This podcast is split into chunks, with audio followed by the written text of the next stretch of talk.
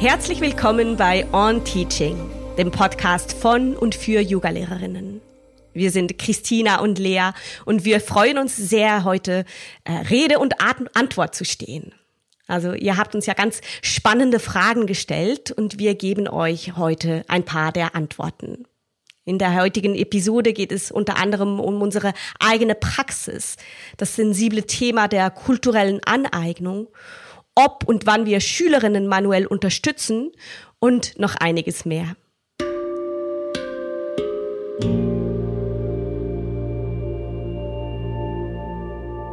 Lasst uns die heutige Episode mit einer Minute der Achtsamkeit beginnen. Wir laden dich ein, deine Augen zu schließen und ein paar tiefe Atemzüge zu nehmen. Mit jedem Atemzug erinnere dich an das Prinzip von Ahimsa, der Gewaltlosigkeit gegenüber dir selbst, deinen Schülerinnen und der Welt um dich herum. Und dass diesen Gedanken der liebevollen Freundlichkeit die Energie für unser heutiges Gespräch setzen. Und wenn du bereit bist, öffne deine Augen wieder. Wir sind jetzt bereit, in unserer QA einzusteigen. Ja, eine der Fragen, die wir aus unserer Community erhalten haben, betrifft das Thema der kulturellen Aneignung, speziell im Kontext des Yoga. Und es ist ein Thema, das viele bewegt und das wir mit der gebotenen Sensibilität und Tiefe behandeln möchten. Zunächst einmal möchten wir betonen, dass Yoga eine Jahrtausende alte Praxis ist, die ihren Ursprung in Indien hat. Es ist eine physische, mentale und spirituelle Disziplin, die tief in der hinduistischen, buddhistischen und auch janiistischen äh, Tradition verwurzelt ist oder janiistischen. Und daher ist es unerlässlich bei der Ausübung und beim Unterrichten von Yoga den kulturellen und spirituellen Kontext zu respektieren. Und was kulturelle Aneignung anbelangt, so ist es wichtig zwischen Aneignung und Wertschätzung zu unterscheiden. Also kulturelle Aneignung findet oft dann statt, wenn Elemente einer Minderheitskultur von einer dominanten Kultur entlehnt werden, oft ohne Verständnis oder Respekt für deren Bedeutung oder Geschichte. Und das kann schädlich sein, da es zu Stereotypen beiträgt und die Komplexität der entlehnten Praktiken oder Symbole reduziert. Um sicherzustellen, dass unsere Praxis und unser Unterricht keine Form der kulturellen Aneignung darstellen, können wir hm, ein paar Schritte beachten. Also wir sollten uns zum Beispiel immer weiterbilden und sicherstellen, dass wir den historischen, kulturellen und spirituellen Kontext von Yoga verstehen. Und auch die Verwendung von Sanskrit-Terminologie sollte korrekt und respektvoll erfolgen. Yoga sollte nicht nur als körperliche Übung oder als modisches Accessoire betrachtet werden. Das ist auch ganz wichtig. Also dieses Nicht-Reduzieren auf Mode oder Trends. Wir sollten anerkennen, dass Yoga eine Praxis ist, die wir von einer Kultur erlernt haben, die nicht die unsere ist. Und wir sollten dieser Kultur Respekt und Anerkennung zollen. Wir sollten oft offen sein für Kritik und den Dialog mit denen suchen, die tiefer in der Kultur verwurzelt sind, aus der das Yoga stammt. Und zu guter Letzt dürfen wir den Kern der Lehre übersetzen in unserer heutigen Zeit. Also es gibt viele zeitgenössische Denker, die ähnliche Gedanken gut vermitteln.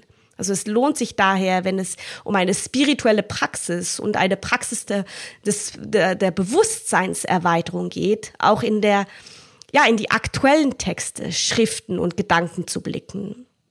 Es ist ein fortwährender Lernprozess und wir sind sehr dankbar für die Möglichkeit, sowohl als Lehrer als auch als Schüler oder als Lehrerinnen und als auch Schülerinnen in dieser Reise wachsen zu dürfen. Ja, eine Weitere äh, Frage, die uns aus unserer Community ähm, gestellt wurde, ist, wie sieht euer Sadhana aktuell aus? Ja, das ist eine wunderbare Frage, denn Sadhana, unsere persönliche spirituelle Praxis, ist der Kern dessen, was wir als äh, Yoga-Lehrende vermitteln. Mhm. Lea, magst du direkt mal einsteigen, was so deine Praxis ist? Mm, gerne. Also in meiner persönlichen Praxis habe ich gelernt, Flexibilität nicht nur auf der Matte, sondern auch im Leben zu schätzen. Als Mama folge ich keinem starren Zeitplan für mein Sadhana. Ähm, stattdessen nutze ich die Momente des Tages, die sich natürlich ergeben, um meine physische und meditative Praxis zu integrieren. Und das kann manchmal bedeuten, nur ein paar Sonnengrüße zu machen, während mein Kind spielt oder ein paar Minuten in stiller Meditation zu verbringen, wenn eine ruhige Gelegenheit sich bietet. Und für mich hat sich der Begriff Praxis weit über die Asanas hinaus erweitert und umfasst mittlerweile eigentlich meinen gesamten Alltag. Ob es beim Spielen mit meinem Kind ist, beim Kochen einer Mahlzeit oder auch beim Atmen zwischen den zahlreichen Aufgaben des Tages. Ich versuche in jedem Moment präsent zu sein und Yoga als einen ganzheitlichen Ansatz für das Leben zu sehen. Und abseits der Mathe lege ich Wert auf Svadhyaya, also das Studium der Schriften und der Selbstreflexion. Aktuell lese ich tatsächlich nochmal die Bhagavad Gita, die mir wieder neue Perspektiven auf meine Praxis und meinen Unterricht gibt. Ich äh, integriere auch Bhakti-Yoga in meine Routine, oft in Form von Mantras, oder auch von Hören von spiritueller Musik, dass ich manchmal einfach so im Hintergrund habe. Und das hilft mir, mein Herz zu öffnen und meine Intention für den Tag zu setzen. Und last but not least ist Karma Yoga, also der Yoga der selbstlosen Handlung ein wesentlicher Bestandteil meines Sadhana. Und ob es darum geht, meine Erfahrungen im Yoga durch Unterrichten zu teilen oder in der Gemeinschaft ehrenamtlich tätig, tätig zu sein. Also ich versuche stets in einer Weise zu handeln, die dem größeren Wohl dient. Und natürlich ist Sadhana eine sehr individuelle und dynamische Praxis, die sich mit den Lebensumständen ändert. Ja, es ist ein lebenslanger Prozess des Lernens und Wachsens. Und ja, wir freuen uns, diesen Weg mit euch allen zu teilen, oder Tina? Wie sieht's bei dir aus? Ja, ach, du hast es schon so wunderbar zusammengefasst und auch diese vielen Aspekte, die äh, Yoga eben ausmacht, ne? integriert in deine Antwort. Ähm, ja, Yoga findet, wie du gesagt hast, nicht nur auf der Matte statt, sondern eigentlich in jedem bewussten Moment unseres Lebens. Und die regelmäßige Übung durch Asana, Meditation und, und, und unterstützt uns darin, dass wir Yoga wirklich leben und lebendig werden lassen in unserem Leben. Und genauso wie unser Leben sich verändert, darf auch die Übung und Praxis sich verändern. Also vor 20 Jahren lag mein Fokus beispielsweise absolut auf Asana. Ja, mittlerweile ziehe ich mindestens die gleiche Erfahrung und Erfüllung aus der Praxis von ja, Pranayama, Meditation und auch äh, sehr stark aus der Philosophie. Und egal wie, wir dürfen dranbleiben. Ähm, ja, im Austausch bleiben mit uns selbst, mit unserem Selbst, mit unseren Schülern und Schülerinnen und ich möchte kurz daran erinnern, dass sowohl in der Bhagavad Gita als auch in den Yoga Sutren von Patanjali, darin geht es um die Disziplin und um den Gleichmut. Und ich finde, das sind ganz wunderbare Begriffe, an denen wir unsere Praxis orientieren können. Ja, Abhyasa und Vairagya. Dadurch finden wir, durch Bemühen oder Disziplin und Gleichmut, finden wir in den Zustand ähm, des Yoga. Mm, wunderschön, ja, genau. Und eine weitere sehr wichtige Frage, die uns erreicht hat, ist, darf ich eine Schülerin oder einen Schüler anfassen ohne explizite Zustimmung? Hm. In der heutigen Zeit, die durch die MeToo-Bewegung und die Herausforderungen der Corona-Pandemie geprägt ist, ist unsere klare Empfehlung, immer die Zustimmung einzuholen, bevor man physischen Kontakt aufnimmt. Ja, die Einvernehmlichkeit ist im Yoga-Unterricht ebenso wichtig wie in jedem anderen Bereich des Lebens. Einige Menschen können aus verschiedenen Gründen, sei es äh, eine Traumavorgeschichte, persönliche Präferenzen, kulturelle Normen oder oder unangenehm mit unangekündigten Berührungen umgehen. Ja, und die MeToo-Bewegung hat uns allen die Bedeutung von Einvernehmlichkeit und persönlichen Grenzen noch einmal deutlich vor Augen geführt. Und durch die physische Distanz, die die Corona-Pandemie erfordert, ist das Bewusstsein für persönlichen Raum und Grenzen zusätzlich geschärft worden. Ja, genau. Und äh, wenn ihr physische Anpassung oder Unterstützung in eurem Unterricht nutzen möchtet, gibt es ja mehrere Wege, ähm, das Thema anzugehen. Also vor dem Unterricht könntet ihr schon ähm, ja dieses Einvernehmen ähm, abfragen. Ihr könntet vor Beginn der Klasse eine allgemeine Ankündigung machen und fragen, wer mit physischen Anpassungen einverstanden ist und wer nicht. Und das kann man auch sehr elegant machen, so dass man sich nicht vorgeführt fühlt. Ja, also zum Beispiel, wenn die Augen schon geschlossen sind. Im Einzelfall äh, kann man, bevor wir eine Anpassung vornehmen, ähm, die spezifische Zustimmung der Schülerin einholen, entweder verbal oder auch durch Augenkontakt, durch, dass wir einfach Kontakt aufbauen, dass wir in Verbindung gehen.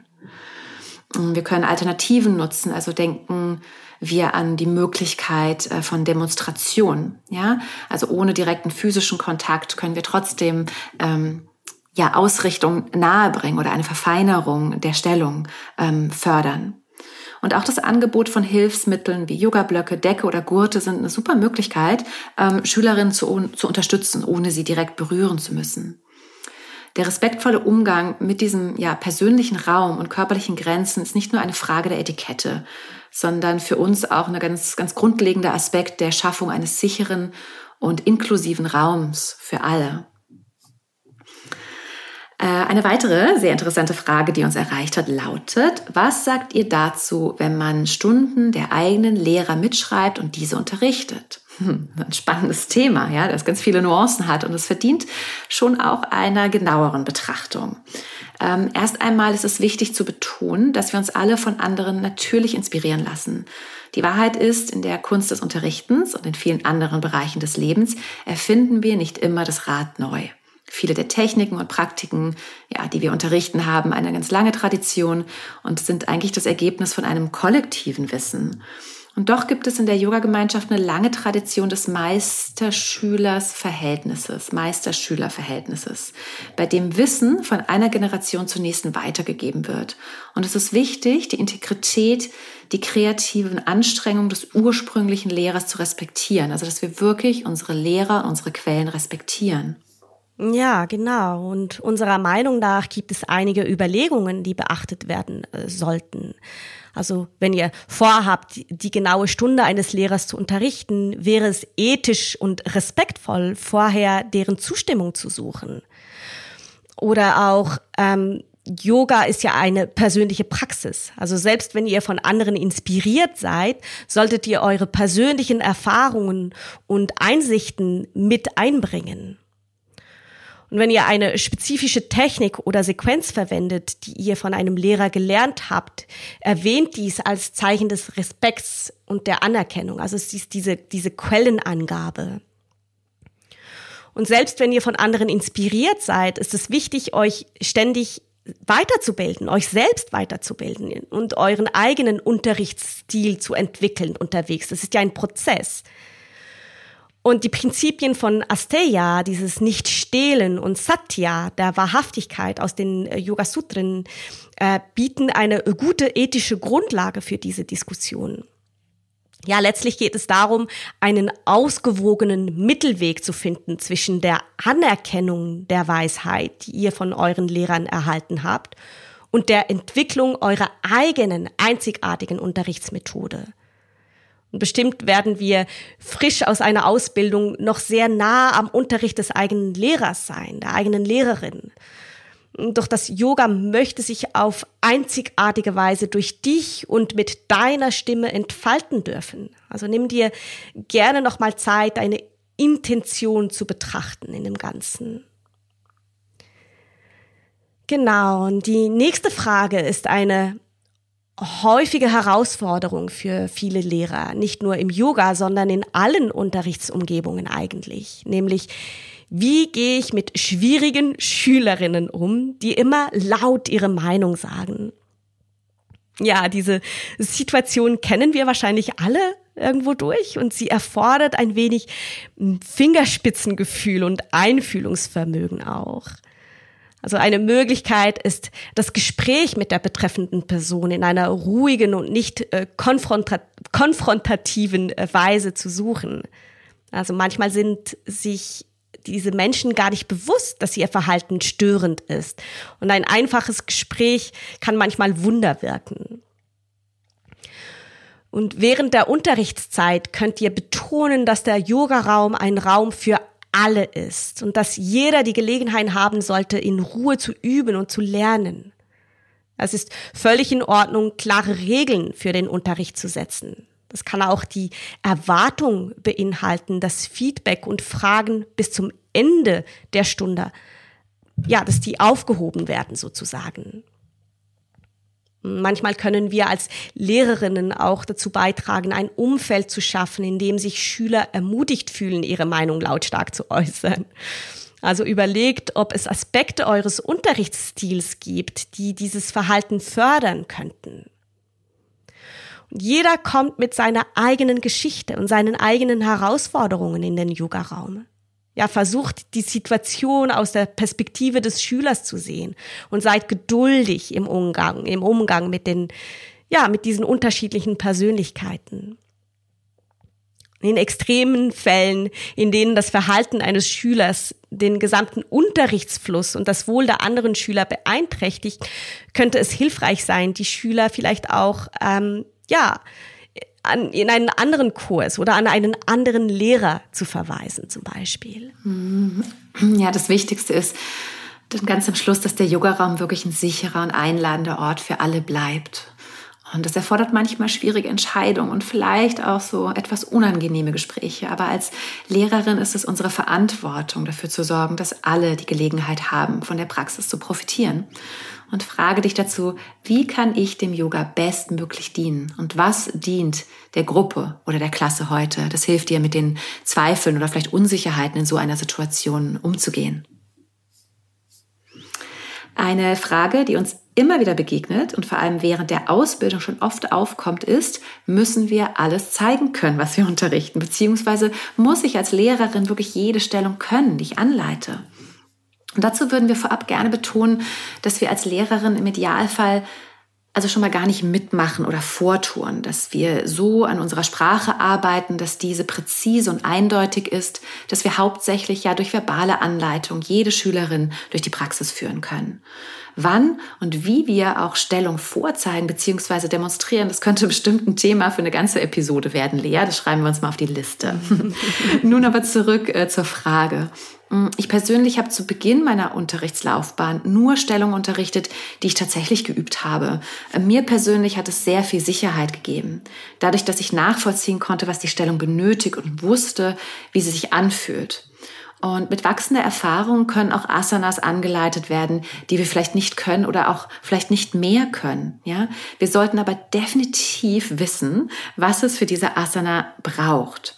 Ähm, wir fragen uns bei der Vorbereitung der Stellung zum Beispiel, was muss geöffnet werden? Was sollte gekräftigt werden? Welche Ausrichtungsprinzipien benötige ich für diese Stellung?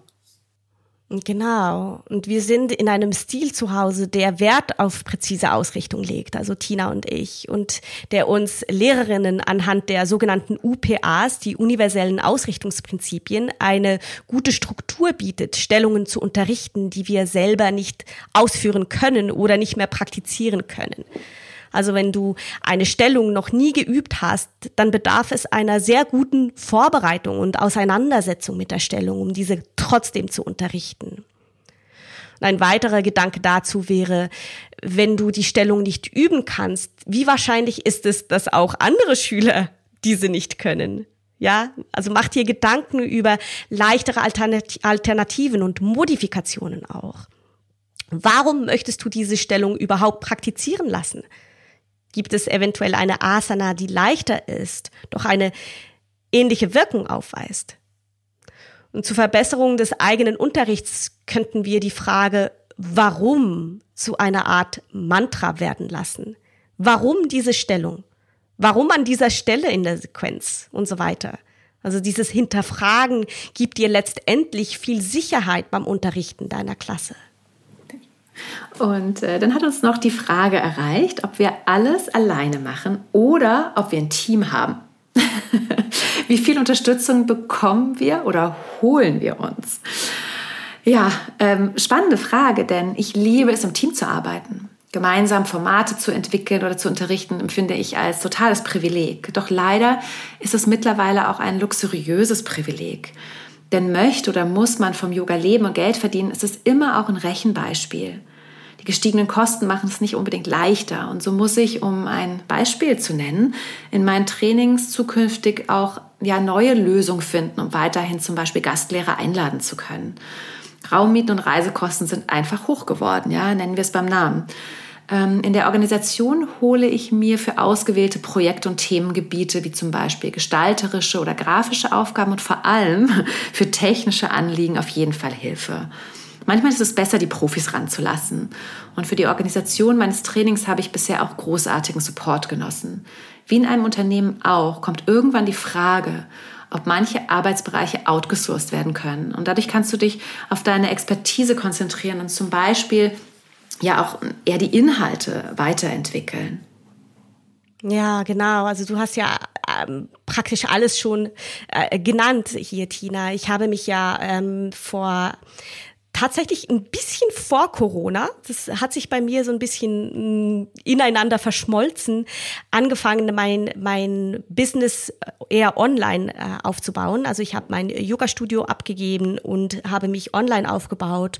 Und am Anfang hatte ich ja gar keine Ahnung von nichts eigentlich. Und da habe ich mir auch äh, Hilfe geholt für alle möglichen ähm, Bereiche, also Texten, Webseite, ähm, keine Ahnung, eben all diese Prozesse, die im Hintergrund laufen. Und da habe ich mir äh, verschiedene VAs geholt, also so Freelancer, ähm, virtuelle Assistentinnen sozusagen, die eben in ihren Bereichen dann Expertinnen waren, wo ich es nicht war.